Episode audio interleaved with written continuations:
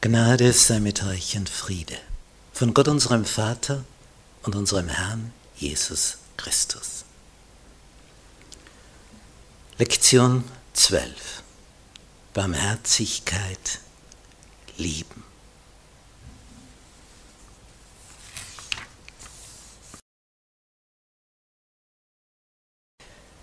Prioritäten des Reiches Gottes.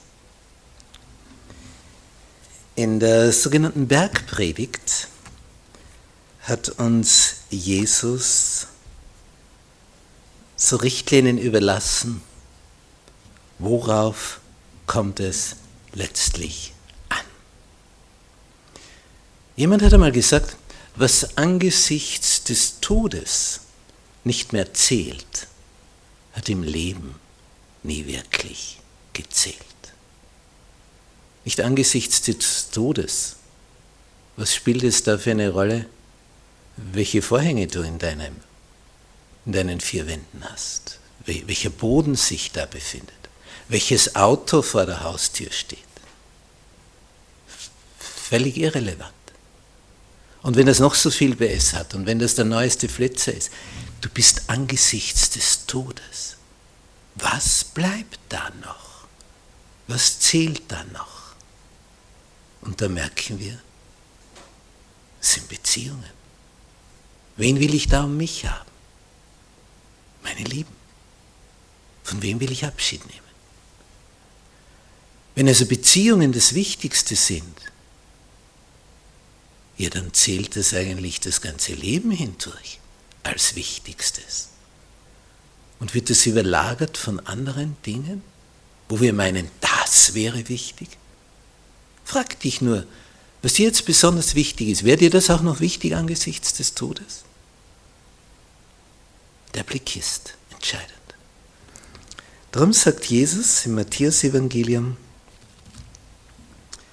Kapitel 6 und da ab Vers 25. Darum sage ich euch, sorgt nicht um euer Leben, was ihr essen und trinken sollt das ist nicht Priorität, das ist nicht vordergründig. Obwohl wir sagen, ja, aber dann, dann, dann sterbe ich ja, wenn ich das nicht habe. Ja, aber nicht vordergründig, primär, erstrangig. Sorgt auch nicht um euren Leib, was ihr anziehen werdet. Nicht, was wird da an Zeit und Geld investiert. Mode. Ist nicht das Leben mehr als die? Nahrung und der Leib mehr als die Kleidung? Seht die Vögel unter dem Himmel an. Sie sehen nicht, sie ernten nicht, sie sammeln nicht in ihre Scheunen und euer himmlischer Vater ernährt sie doch. Seid ihr denn nicht viel mehr wert als sie? Wer ist unter euch, der seines Lebens Länge eine Spanne zusetzen könnte? Wie sehr er sich auch darum sorgt. Es ist ungefähr so, wie wenn du im Flugzeug sitzt und denkst, oh, hoffentlich stürzt das nicht ab, hoffentlich stürzt das nicht ab, hoffentlich hat der Pilot nicht Rauschgift genommen und andere Drogen, hoffentlich ist er fit. Und was ändert es? Ob du dich sorgst oder dort ruhig sitzt. Es kommt, wie es kommt. Und warum sorgt ihr euch um die Kleidung? Schaut die Lilien auf dem Feld an, wie sie wachsen. Sie arbeiten nicht, sie spinnen nicht. Gemeint ist ein Gewebe zu weben. Ich sage euch, dass auch Salomo in all seiner Herrlichkeit nicht gekleidet gewesen ist, wie eine von ihnen. Und dann der Vers, der unser Hochzeitsspruch bei unserer Hochzeitsandacht war. Vers 33. Trachtet zuerst nach dem Reich Gottes und nach seiner Gerechtigkeit. So wird euch das alles zufallen. Trachtet trachte zuerst. Wonach trachtest du zuerst? Was ist vorrangig? Wo du alles andere liegen und stehen lässt und sagst, ja, jetzt einmal das. Würdest du auch so unterwegs sein angesichts des Todes? Oder würde sich da was ändern? Dann ändere es jetzt, nicht erst angesichts des Todes. Da hast du keine Zeit mehr. Da rennt sie dir davon. Das sagen mir immer wieder die Sterbenden. Wie ich meine Zeit verschwendet habe. Da war ich der größte Verschwender, Vergeuder von Ressourcen. Zeit. Nutze den Tag mit Jesus. Trachte zuerst nach Gottes Reich. Füttere dich zuerst mit seinen Gedanken und dann das andere. Das ist Jesu Empfehlung. Und die ist wertvoll, äußerst wertvoll. Erschöpft vom Mitgefühl. In unserer Welt, wo uns die Medien alles Sensationelle sofort ins Haus liefern, wo du um jede Katastrophe weißt, die irgendwo passiert, jede Naturkatastrophe, alle Todesopfer, wo, wo du die Auswirkungen siehst, wie wenn du jetzt gerade dort wärst, und das tagtäglich dir vor Augen geführt wird, so führt das mit der Zeit zu einer Erschöpfung von Mitgefühl. Denn es wird so alltäglich und so regelmäßig und das flimmert da in einem fort über den Bildschirm, irgendwann bist du abgestumpft. Und es ist ja weit weg. Es ist ja nur virtuell, es ist ja nur eine Bildfläche. Es ist ja nicht tatsächlich bei dir, es ist ja nicht vor dir. Es war interessant. Es hat schon viele Tsunamis gegeben. Hat schon viele von diesen Überschwemmungen an der Küste gegeben, wo sich das Meer zurückzieht und dann in meterhohen Wellen kilometerweit in das Landesinnere vordringt. Aber als es einen Urlauberstrand betroffen hat, dort in Thailand, damals den Weihnachtsferien. Und man die Bilder gesehen hat, wie Leute zurückkommen am Flughafen in Wien, wo Österreicher hingeflogen sind, und dann rauskamen dort beim Ausgang, beim Flughafen, und alles, was sie anhatten, war eine Badehose, bloßfüßig, nackt, nicht einmal mehr eine Kreditkarte, nichts. Weil die Welle, die vom Meer hereinkam, das ganze Hotel weggespült hat. Und sie hatten nur das, was sie eben gerade am Leib trugen, und das war die Badehose. Und es war Winter in Wien. Ende Dezember. Und dann steigt jemand aus aus dem Flugzeug, nur mit Badehose. Und da merkst du dann auf einmal, oh, als das geschehen ist, da ist eine Welle von Mitgefühl aufgekommen. Das hat ja uns betroffen, obwohl das in Thailand war. Urlauberstrand. Oh. Wenn wir dann hören, ein Ausflugsboot,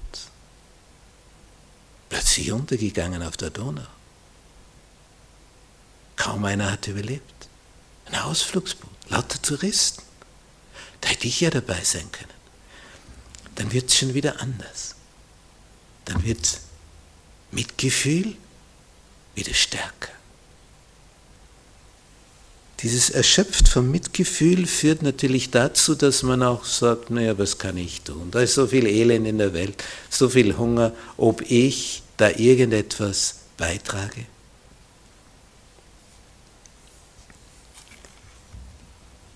Paulus hat es so ausgedrückt in seinem Brief an seinen Mitarbeiter Timotheus, ein sogenannter Pastoralbrief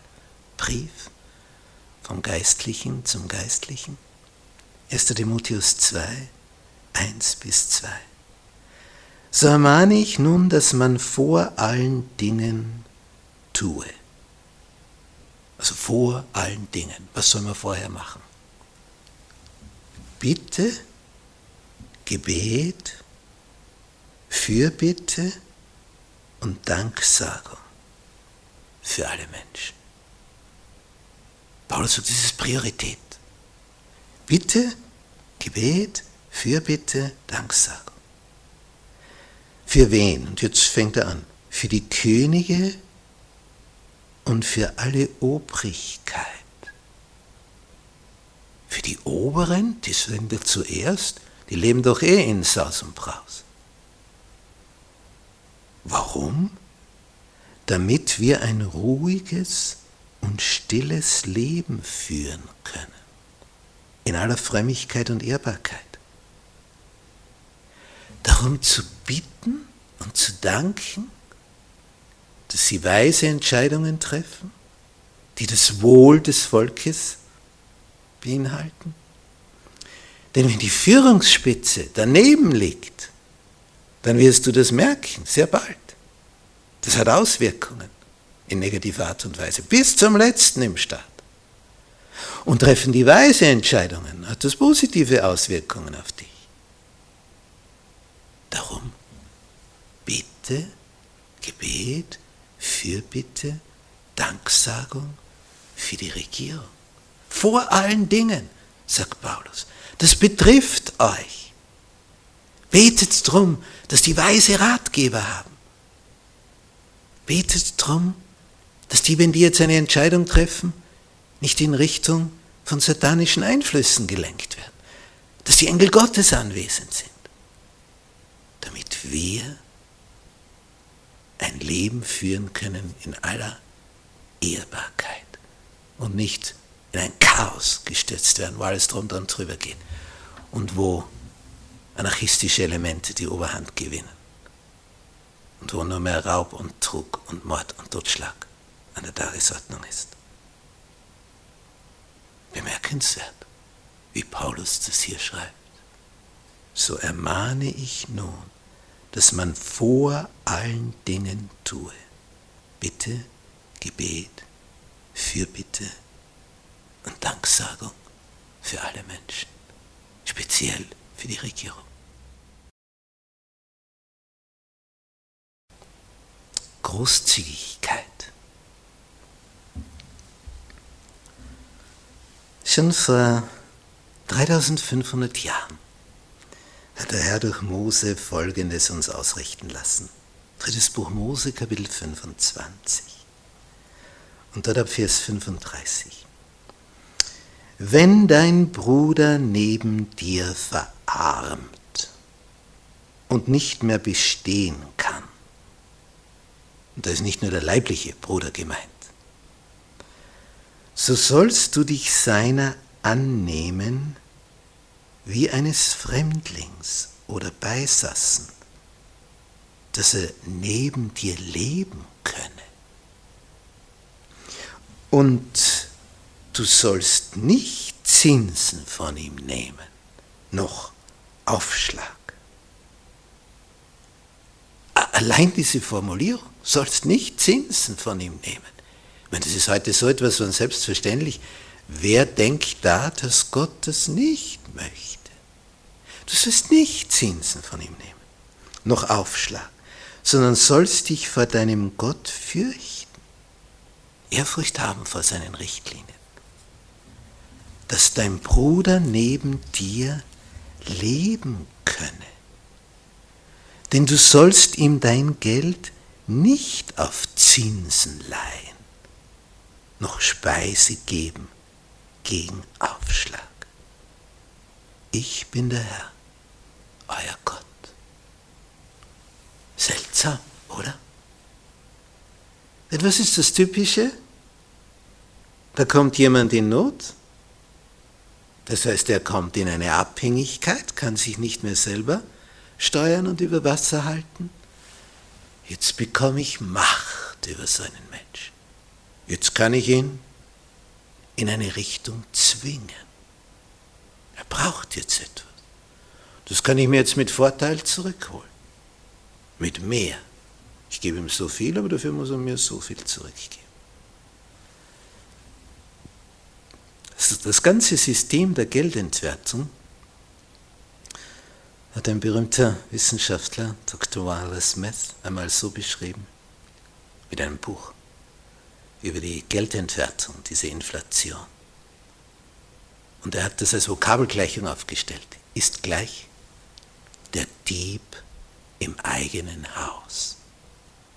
Das bestiehlt dich jemand ständig. Es wird immer weniger wert, obwohl dieselbe Summe da liegt. Und daher braucht es natürlich Zinsen, die sind dann noch höher als die Entwertung und so geht das hin und her. Und der Kreislauf schließt sich. Und der eine schraubt sich dadurch hinauf und der andere wird hinuntergeschraubt. Und Gottes Gedanken im Psalm 112, Vers 5, Wohl dem, der barmherzig ist und gerne Leid. Wohl dem. Oder gegenüber Spenden für Bedürftige einen fröhlichen Geber hat Gott lieb. 2. Korinther 9, Vers 7. Einen fröhlichen Geber. Da steht nicht einen, der viel gibt, hat Gott lieb, sondern einen fröhlichen Geber gibt es ja diese interessante Geschichte. Jesus setzt sich im Tempel hin gegenüber dem Opferkasten und beobachtet, was die Leute hineinwerfen. Interessante Tätigkeit, nicht? zu schauen, wie viel wird gespendet. Wie hat er das gewusst? Die haben da ja was in der Hand und dann werfen sie es hinein. Es waren Münzen. Dazu, um das herauszufinden, wie viel der gibt, brauchst du nur deine Ohrenspitzen. Denn je nachdem, wie groß die Münze ist, wie groß das Gewicht dieser Münze ist, so war das früher, je größer das Gewicht, desto wertvoller, desto veränderter der Klang. Nicht? Wenn das nur so eine kleine Kupfermünze ist, macht es Bing. Und wenn das ein großes Gewicht hat, hört das Klang. Und da kommt diese arme Witwe und macht einfach nur und dann sagt Jesus zu seinen Jüngern, habt ihr die gesehen? Habt ihr das gehört, was die hineingeworfen hat? Bing. Also das kleinste Geldstück, das Minimalste, was man geben kann, hat die hineingeworfen. Und Jesus sagt, die hat mehr gegeben wie alle anderen. So beurteilt der Himmel. Die hat nämlich ihr Letztes gegeben, was sie hatte. Und darauf vertraut, er wird für mich sorgen. Diese innere Haltung, wie Paulus an Philemon schreibt, wo er diesen Sklaven da zurückschickt zu ihm, der entlaufen ist. Und er sagt, und ich bete nun, dass der Glaube, den wir miteinander teilen, in dir zunimmt indem du erkennst, wie viel Gutes wir in Christus haben.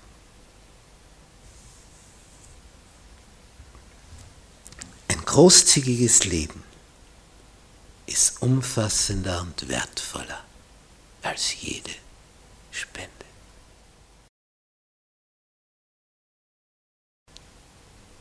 Frieden stiften. Hast du das auch schon so erlebt? Das ist eine Gruppe beisammen, hat Gemeinschaft, dann stößt noch jemand dazu und auf einmal geht alles durcheinander. Umgekehrt, so eine Gruppe beisammen, alles ist durcheinander, es kommt noch jemand dazu und auf einmal wird es ruhig, ausgeglichen. Frieden kehrt ein. Es gibt Unruhestifter und es gibt Friedensstifter. Es gibt solche, wenn die auftauchen, dann ist Chaos. Und dann wieder gibt es welche, wenn die auftauchen, dann wird alles harmonisch. Was, was ist da das Geheimnis?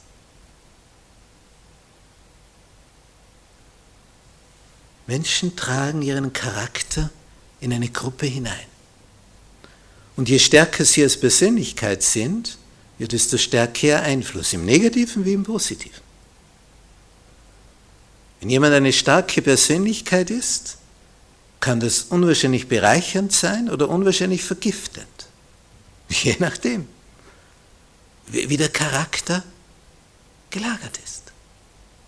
Jesus sagt in der Werkpredigt, in diesen Seligpreisungen, selig sind die, die Frieden stiften. Wenn das immer wieder Krieg gibt, ja, das ist ja allgemein bekannt. Das beginnt im Kleinen zwischen zwei Menschen, in der Ehe, in der Familie, der Arbeitswelt und der Verwandten. Also diese großen Feste sind, wo man sich wieder einmal trifft, naja, da muss man fast hingehen, weil das ist großes Verwandtschaftstreffen und es endet im Chaos. Weil da welche dabei sind, die mit ihrem negativen Charakter alle vergiften.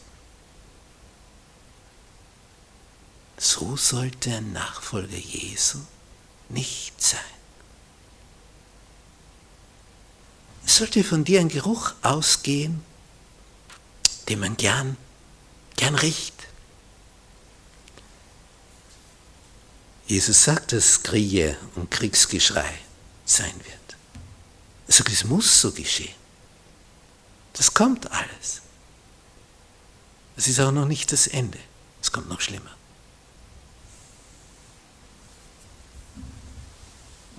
In Jesaja 52, Vers 7, lesen wir folgenden Text. Und so wie alle Jesaja-Texte, sehr bezeichnend. Wie lieblich sind auf den Bergen die Füße der Freudenboten, die der Frieden verkündigen.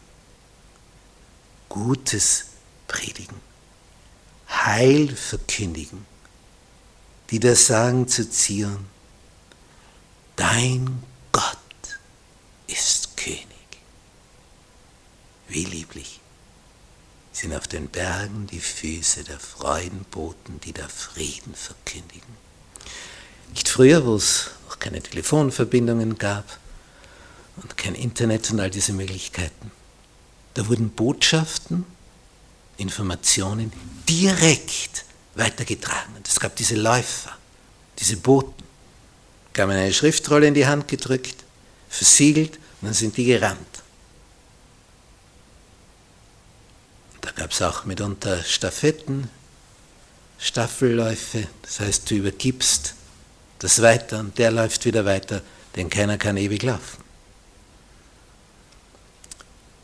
Und bei diesen Boten gab es höchst unterschiedliche Botschaften.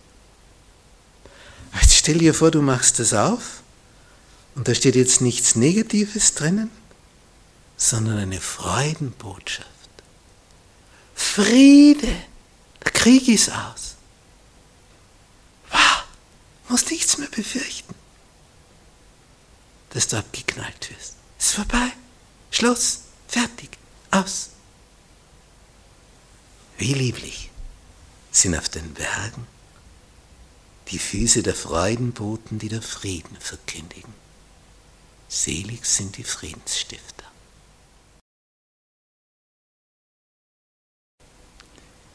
Eine Stimme für die, die keine Stimme haben. Und damit sind jetzt nicht die Stummen, die Taubstummen gemeint, sondern diese Machtlosen, die keine Stimme haben. Schon Salomo hat gesagt in seinem Buch Prediger, es gibt eine Zeit fürs Schweigen und es gibt eine Zeit fürs Reden. Da zwischendrin die Balance zu finden, darum geht's. Buch Jesaja, Kapitel 58. Rufe getrost, halte nicht an dich, also du kannst es laut hinausposaunen. Erhebe deine Stimme wie eine Posaune. verkündige meinem Volk seine Abtrünnigkeit. Verkündige dem Hause Jakob seine Sünden. Und jetzt geht es ganz seltsam weiter. Sie suchen mich täglich und begehren meine Wege zu wissen, sagt Gott. Und gleichzeitig sagt er, verkündige ihnen ihre Abtrünnigkeit. Ja wie? Sie suchen mich täglich und begehren meine Wege zu wissen? Wo, wo ist das Problem? Ist doch super, oder? Sie tun so, als wären sie ein Volk, das die Gerechtigkeit schon getan und das Recht seines Gottes nicht verlassen hätte.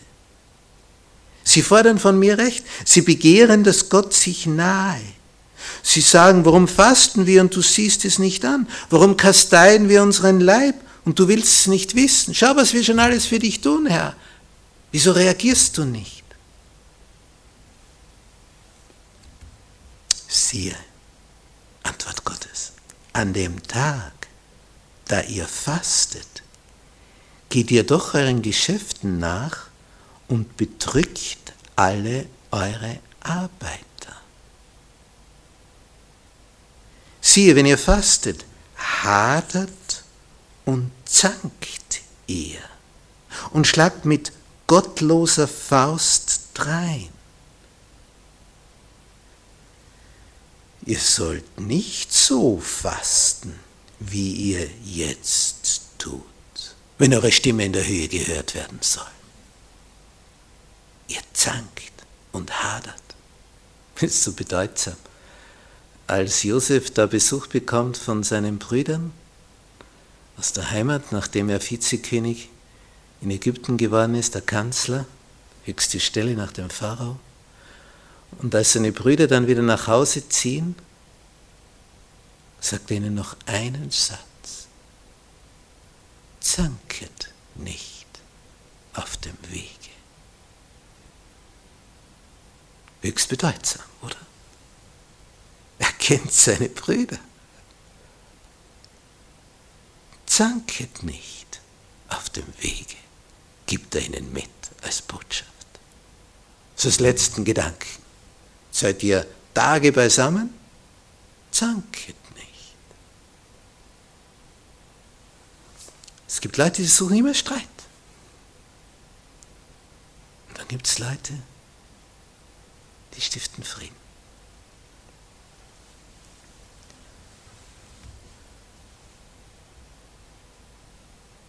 Und dann sagt er, was Fasten ist, wie er sich das vorstellt.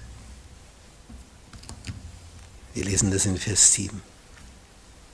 Brich dem Hungrigen dein Brot und die im Elend ohne Obdach sind, führe ins Haus. Wenn du einen nackt siehst, so kleide ihn. Entzieh dich nicht deinem Fleisch und Blut. Dann wird dein Licht hervorbrechen wie die Morgenröte und deine Heilung wird schnell voranschreiten und deine Gerechtigkeit wird vor dir hergehen. Und die Herrlichkeit des Herrn wird deinen Zug beschließen. Was für ein Bild. Vorne anschreitet vor dir die Gerechtigkeit, die Herrlichkeit des Herrn hinter dir. Das ist Geborgenheit. Gerechtigkeit und Herrlichkeit. Vor und hinter dir. Dann wirst du rufen und der Herr wird dir antworten. Und wenn du schreist, wird es sagen, siehe, hier bin ich. Das ist der Unterschied. So ist Gott.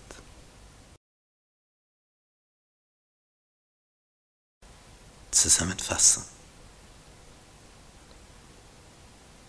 Als Jesus als Mensch auf dieser Erde war, wird von ihm wieder folgende Formulierung berichtet, wenn er die Menschen so sah, es jammerte ihn weil sie wie Schafe ohne Hirten waren, ohne guten Hirten. Und Jesus, wenn wir dieses Gemälde von Maximilian Jantscher betrachten, er hat eine Geschichte erzählt.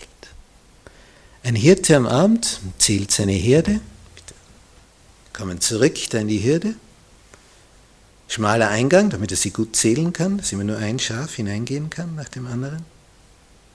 Dann stellt er fest, es fehlt eines. Macht zu, begibt sich auf die Suche, auch wenn es schon finster ist. Er sucht das eine verirrte Schaf. Und das ist ein Bild dafür, dass Jesus, der der Herrscher des Universums ist, all die anderen Sonnensysteme, Planetensysteme, Galaxien im Weltall, wovon es Milliarden über Milliarden, Billionen gibt, die lässt er zurück. Einfach zurück. Und sucht das eine verirrte Schaf. Und was ist das? Das ist der Planet Erde und die Menschen da drauf. Das ist das eine verirrte Schaf. Und er lässt all die anderen Welten, wo sie funktioniert, zurück, schlüpft in diese menschliche Rolle, lässt sich dabei unendlich Zeit, beginnt als Embryo im Embryonalzustand, vom Heiligen Geist gezeugt, im Leib der Maria und lässt 30 Jahre verstreichen und dann tritt er auf. 30 Jahre. Der, der kommt nicht einfach, zack, bumm, als 30-Jähriger vom Himmel und da bin ich jetzt. Schon als Zwölfjähriger hat er seinen Einfluss bei den Gelehrten spüren lassen. Die waren fasziniert von ihm, die wollten ihn nicht mehr loslassen. Darum haben die Eltern gar nicht gemerkt, dass Jesus nicht mehr bei ihnen ist. Er konnte da gar nicht mehr raus. Die Gelehrten waren einfach erpicht, den als Studenten in Zukunft zu haben. Das wird ein Rabbiner. Wenn der mit zwölf schon so ein Wissen hat. Genial.